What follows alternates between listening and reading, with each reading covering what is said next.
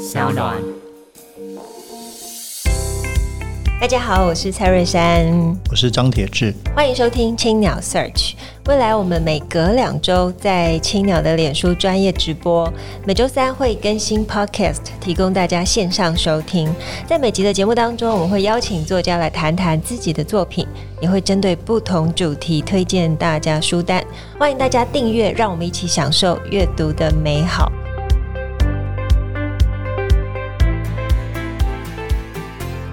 今天我们邀请到的是新经典的总编辑叶美瑶，她要来跟我们谈谈新书 Jonathan Franzen 的《地球尽头的镜头》。大家好。美瑶的是新经典的总编辑，那这个是、嗯、这个是第几本书了？第六本。第六本，强纳森·法兰城的第六本书，三本小说，三本哇，真的是对一个出版社来说，其实是很重要，去累积一个作家在台湾的这样，但大家读者渐渐熟悉。当然，那个 Jonathan Franzen 已经在美国已经是非常非常有影响力的这个小说家，甚至他包括这本书写的很多的散文，他也是一个公共知识分子的。是透过他在《纽约客》在很多地方写的文章，对于很多的不管是文化现象、科技上或者这个气球暖化，他都发表很多的意见。先谈谈你自己怎么看他吧？为什么你会作为一个编辑人会这么对他这么有兴趣？出了六本书，很不容易。嗯，二零零一年的时候吧，那时候我还在前一个出版社。其实当时法兰城就以一本小说在美国的媒体上很受瞩目。当然那时候大家的社群媒体还没有那么发达。嗯。可是你看《纽约时报》《纽约客》，很多媒体都在报道有一个很厉害的作家叫做强纳森·法兰城。而且当年那本叫《修正》（Corrections） 被出版之后呢，其实卖了快三百万册，很惊人。也就是说，以文学纯文学小说来说是非常惊人。当然，他还拿了美国的国家图书奖。所以当年我就知道他。的确有人问我说：“那你为什么一直到自由才出他？”我们是先出了自由，才回头去出修正的哈。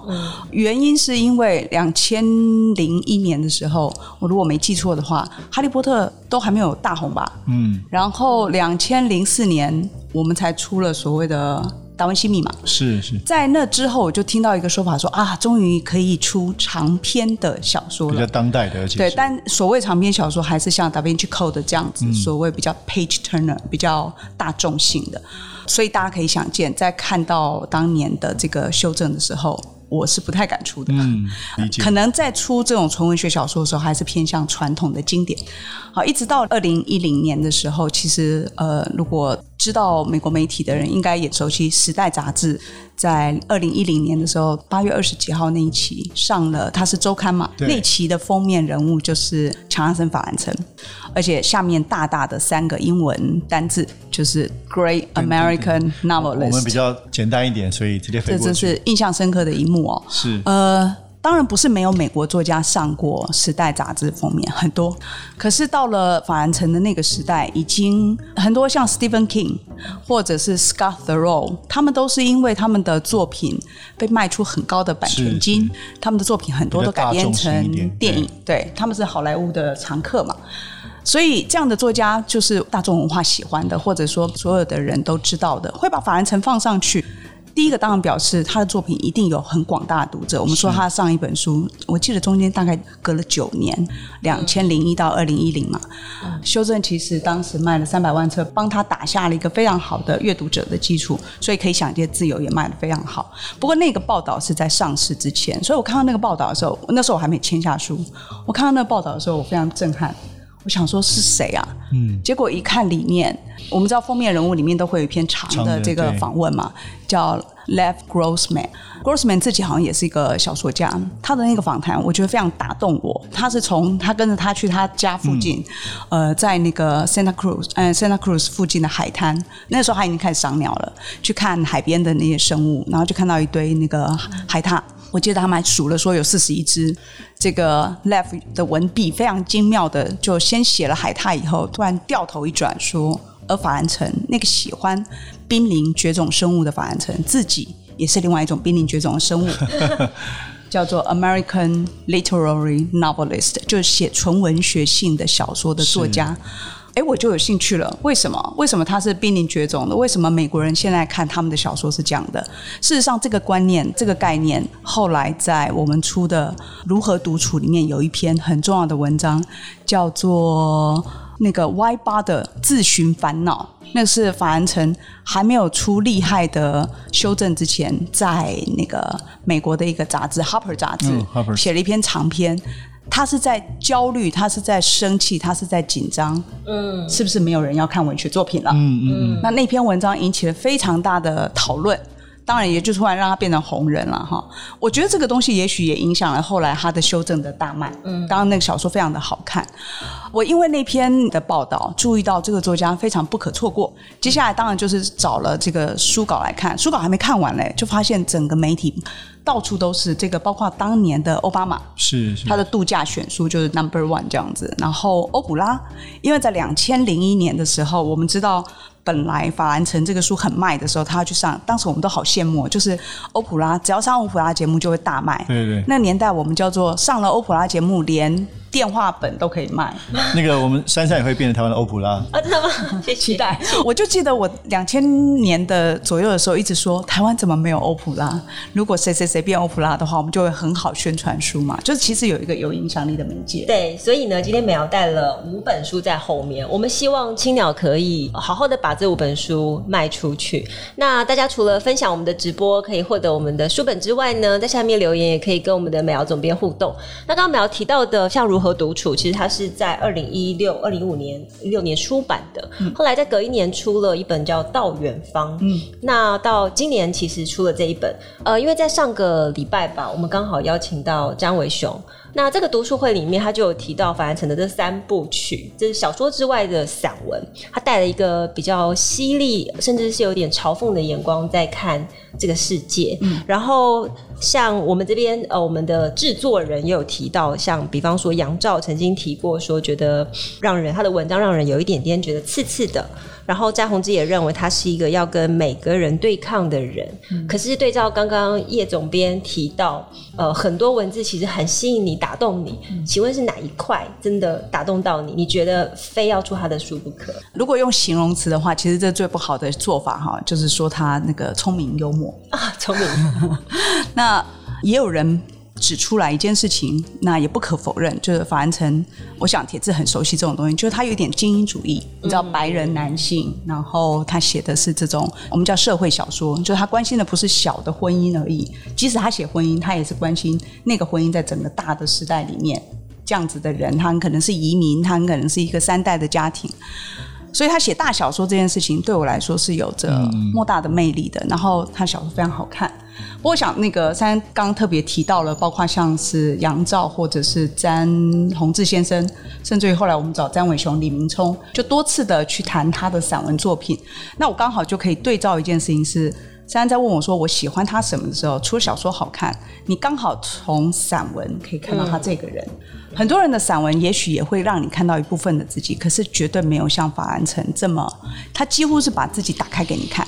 这个要怎么形容呢？比方说，我们在看到这本《地球尽头的尽头》的时候。”呃，他第一篇文章就在写说那个黑暗、呃、黑暗时代那篇散文，其实他的原来发表的时候的标题叫做“现在拯救地球会不会太迟？”嗯、那其实当最后他其实讲的事情是，你去做那些很庞大的、很遥远的事情，可不可以来做一些简单的小事情？我想我们作为一般的普通人都有这样的焦虑，法兰城就把他的焦虑讲非常清楚。嗯、比方说，他对于那个我们回收空瓶、玻璃瓶。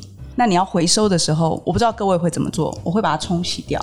对，一定会。对，那我们做了这些动作以后，最后其实我们还制造了别的污染。嗯。或者我们买环保袋，我们因为要去买买菜买书，所以我们就购买环保袋，嗯、购买各式各样觉得漂亮的环保袋。可是我们在拥有这些东西的同时，我们还觉得自己好像在为地球的环保尽一份力。可是我们同时会焦虑。法兰城自己的文章里面，他在提到他对环保这件事情的焦虑的时候，他就说得很清楚。他甚至以前是会计算的，他会真的去算说，这样子真的会比较减少。所以他其实是一个有点强迫、超焦虑的人，对，焦虑跟强迫。杨照说他是一个难相处的人，绝对的，因为他自己就说，我写文章常常是因为我愤怒，嗯，我对一个事情觉得我有意见，包括他对 Twitter，各位应该知道他是他不喜欢脸书就算，他是超恨 Twitter，嗯，那。所有骂他的东西都在 Twitter 上，不过他的焦虑背后又又藏着一个莫大的热情跟理想啊、呃！其实我觉得可以展现在他对鸟鸟的保护，是鸟的寻访，然后鸟的研究，跟他对鸟的热情上面。法兰城在二十几岁的时候就已经对环保议题很很在意嘛，就是说他自己就一直很希望变成一个认真为环境尽一份心力的。可是中间呢，他说他在克林顿时代，因为你不可能一直这么愤怒的、焦躁的过日子。当他开始喜欢上虚构世界，去写小说的时候，二三十岁的时候，他可能就忘记了这件事，或者离这件事情稍微远一点。当时因为写作还没有稳定收入的时候，嗯，呃，纽约客很喜欢他，所以常常问他说：“你要不要写这个新闻报道，那个新闻报道？”其实他后来也都。都有写了，嗯，但是他说他一直抗拒，嗯，因为新闻写作对他来说远不及写小说，创造人物，嗯。啊，找到一个深度思索人性的容器，哈，一直到一个事情改变了他，就刚刚珊珊提到了对鸟的爱，嗯，他一旦爱上了鸟以后，他就发现他对很多事情有意见、有想法，嗯、他想要深入去了解，比方说他去中国发现很多污染，嗯，他对美国那个时候伊拉克的战争。造成的问题，因为这里面背后都有跟鸟生存有关的一些细节。也就是你越爱一个对象，那个对象的危机，你就会去替他着想，所以他就在现实世界里。呃，我来补充说明一下，美瑶提到的那个鸟的部分，因为是出现在法兰城的散文里面，那刚好在他如何独处、到远方，还有地球尽头的尽头，其实都有散落在不同的篇章里面。那他的书的散文呢，其实有一部分是对自己的自我自嘲、对时代的焦虑，然后会谈到一些新媒体。同时，他会有一些篇章谈到他自己跟家庭之间的关系，他乃至于个人面对社会，然后更面对巨大的环境，被他们包围之后，要如何面对这个世界。嗯，其实不容易读哎、欸。就像刚刚说的，因为很多关于自己的故事嘛，轻松嘛，赏鸟啊这些，就是说他作为一个散文，那叙事能力不用说，相当的消息幽默，但可能现在说难读，是因为它其实很多的讯息跟价值在后面需要解读。Oh. 作为一般读者，其实你读起来就是其实会觉得很好看的文章，但是呢，中间有很多他想要讨论的事情。那当然，特别是在这一本里面，很重要的核心的关怀跟这个环境，以及特别是气候变迁。当然，这也是这几年我想全世界在西方不管是文化艺术界、知识分子都很关切的一题，虽然在台湾讨论少了一点，所以这本书是非常重要的。那特别是据我所知，好像这个书有收一篇文章，甚至是美国版没有的，是他后来的演讲，是不是？倘若我们不再假装，呃，倘若我们不再假装，是去年在《纽约客》上面登的一篇文章。那因为那篇文章登出以后，又引起了所有的这个对环保分子的讨论。因为他的所谓“假若我们不再假装”，其实有一个很重要的议题，就是各位都知道，那个所谓气候变迁，它背后有一个很全球正在做的努。努力，对，就是要防止气温上升两度嘛。度嗯，那事实上早就上升了，是，嗯，就是过去十年一直在努力的事情，其实早就已经破功了。但是大家还在讲这件事情，为什么呢？包括那个全球的领袖都还要集合在各个重要的已开发国家的城市，穿着西装，在高级的这个宴会厅里面讨论这些事情。这是对法兰城来说，第一个太遥远。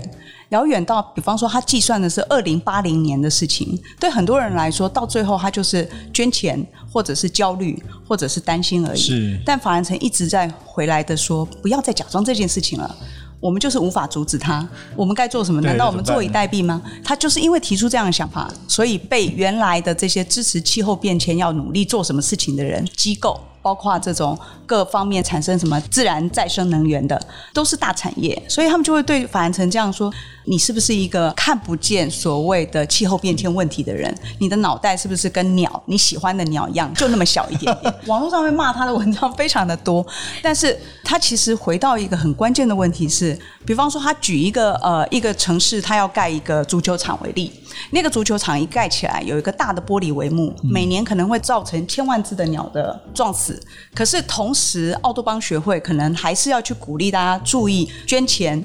来防止所谓的气候变迁，那法兰城就会问说，到底哪一个重要？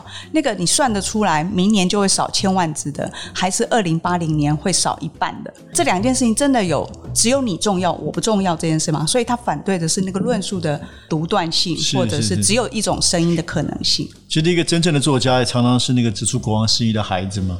那而且不容易，你要面对这个既有主流的东西，你要去跟人家说，其实并不是这样子的哦。其实很复杂，就像你刚刚说第一篇文章也是一样，就是在这个我们还来得及吗？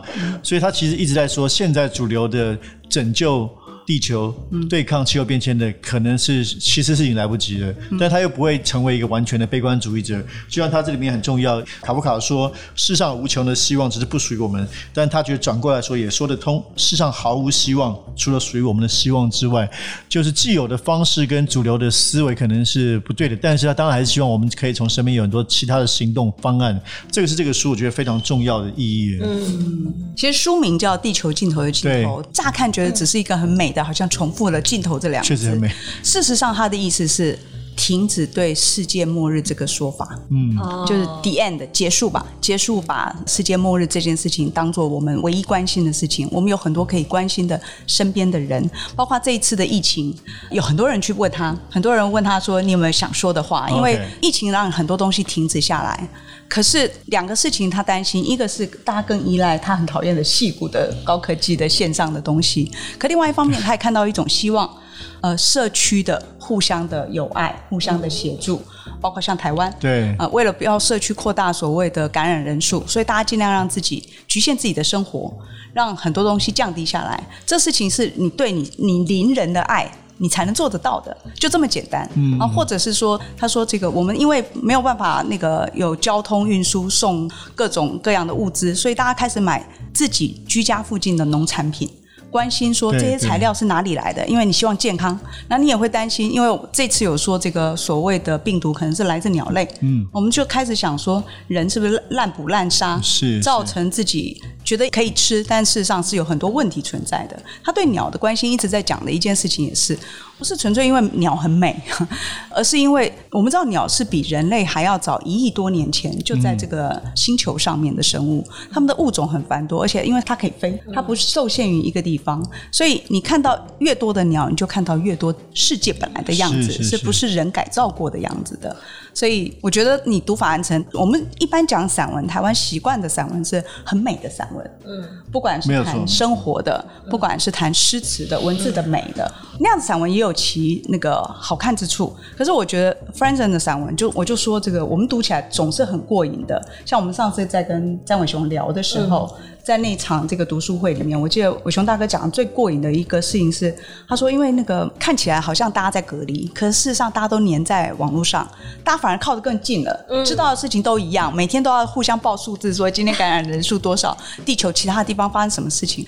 但是如果你想要稍微离开，其实。不是一般的东西就可以让你离开，这样子的阅读是有可能的。那法兰城从呃如何独处谈文学，到这个中间这个到远方谈科技，人对科技的依赖怎么走出去，嗯、来到地球尽头的尽头，你怎么真正去爱？那个爱是从小事情做起。这三步下来，其实你跟着看的话，你真的会很期待他下一本散文什么时候出。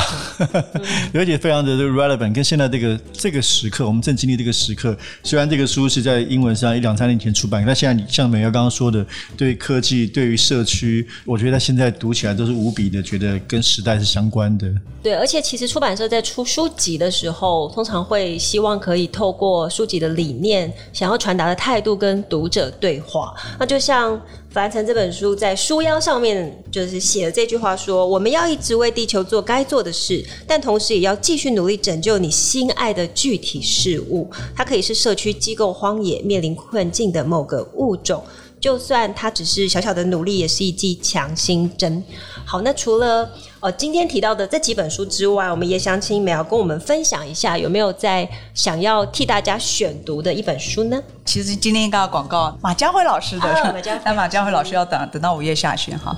呃，我们最近刚刚出了这本书，这个是日本作家三浦子苑的新作，叫《没有爱的世界》。说的没有爱，其实他女主角爱的是植物的世界，指的是说植物世界好像是没有感情的。但是所有人都看完以后，告诉我们说，这个世界也太有爱了吧？那很多人是连封面都觉得充满爱的哈。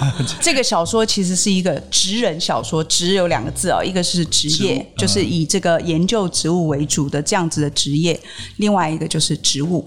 那把植物当做自己生活里面重要的伙伴的这样一本书。我我觉得台湾有好多人喜欢植物，台湾自己是一个植物种类非常繁复、嗯、非常丰富的一个国度，所以看这个书真的我觉得很适合台湾，也很适合现在需要生机盎然的时候。其实这本书同时也是青鸟选书院的六月选书，对，六月选书，大家也可以锁定我们的青鸟 Search 跟青鸟选书院。好，那么我们来开放我们的导播提问。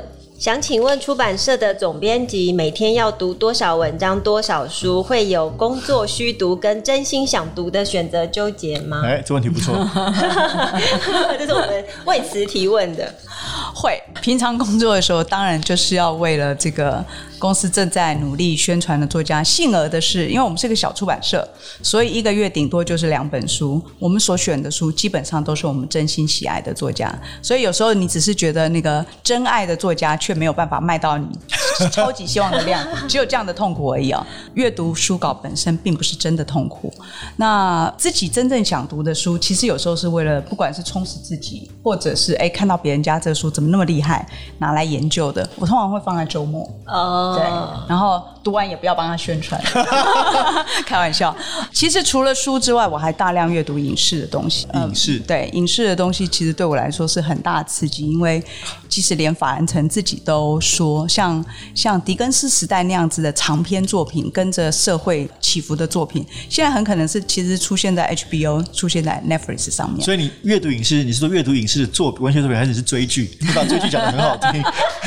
张铁志，不要这样破坏我形象。而且美瑶为了追剧还跑去学韩文，但我也出了韩文书，非常认真啊、呃。好，其实我们今天分享直播，美瑶带了两本法兰城的书要送给大家，非常美的书，对，非常美丽的书。那么请大家分享，然后我们就会选出两位赠送你这美好的书籍。那我们今天的节目就到这边，非常开心，大家可以呃来收看我们的直播，然后收听我们的呃青鸟 Search，我们青鸟 Search 会在隔周三的晚上在 Pocket 上线，可以在 Spotify 跟 Apple 的呃网站上面都可以看得到。然后我们本集也非常感谢正成集团来赞助我们的音响设备播出。其实我们本来还有准备一些相关的影片，那之后会在这个脸书继续播出，大家可以对法兰城有更多的了解。谢谢大家。